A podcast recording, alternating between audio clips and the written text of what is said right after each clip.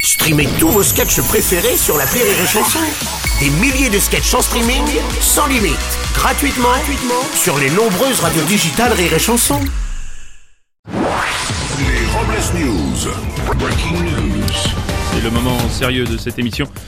Bonjour, vous êtes sur Rire et Chanson, je suis Bruno Robles et je suis le Laurent Delahousse de Rire et Chanson. La seule différence, c'est que j'ai moins de cheveux, mais c'est tout, faut quand même pas exagérer. Bonjour, je suis Aurélie Philippon et hier soir mon cerveau a été piraté. J'ai été victime d'une cyberattaque.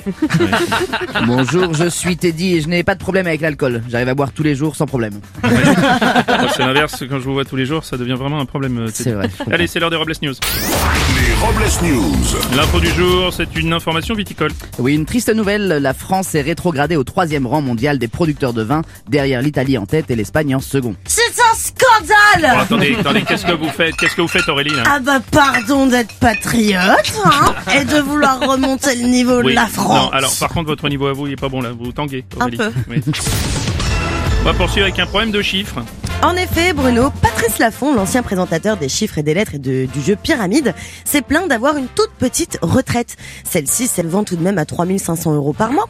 Il a également ajouté « Ce n'est pas grave, je mourrai peut-être dans la rue ». Eh bien, apparemment, Patrice Laffont est bien plus à l'aise avec les lettres qu'avec les chiffres. Et en attendant la nouvelle, euh, la direction de Rire et Chanson lui aurait fait une offre d'emploi. Sa réponse, oui, enfin, je suis quand même pas dans la merde à ce point-là. Ça-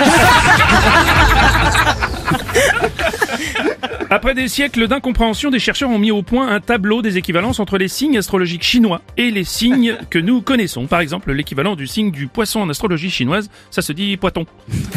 Oui, Oh c'est une semaine des accents qui ne s'arrêtera donc jamais. On va partir dans l'espace pour cette prochaine info. Dans quelques mois, un vaisseau de la NASA percutera volontairement un astéroïde dans le but de dévier sa trajectoire. Cette mission doit permettre à l'humanité d'être parée en cas de menace d'impact à l'avenir. Ouais, bah, moi, personnellement, ça fait longtemps que je suis paré en cas d'impact. Hein. Merci Aurélie, on va continuer avec une info qui concerne les verres. Ah, trop bien Non mais des verres de lunettes. Oh. Oui, en effet. Désolé Aurélie, le chanteur Elton John sort sa première gamme de lunettes. Connu pour ses paires toujours extravagantes, il proposera une collection de 60 montures. Inspiré par euh, le chanteur Rocco Siffredi, on aurait décidé de sortir également la collection d'une soixantaine de ses meilleures montures. Pour conclure, Aurélie, vous avez découvert un nouveau mot dans le dictionnaire. Oui, il s'agit de dépresso. C'est l'état psychologique dans lequel on est quand on n'a plus de café. Merci d'avoir suivi les Robles News et n'oubliez pas. Rire et chanson. Deux points. Désinformez-vous Ouais Les Robles News.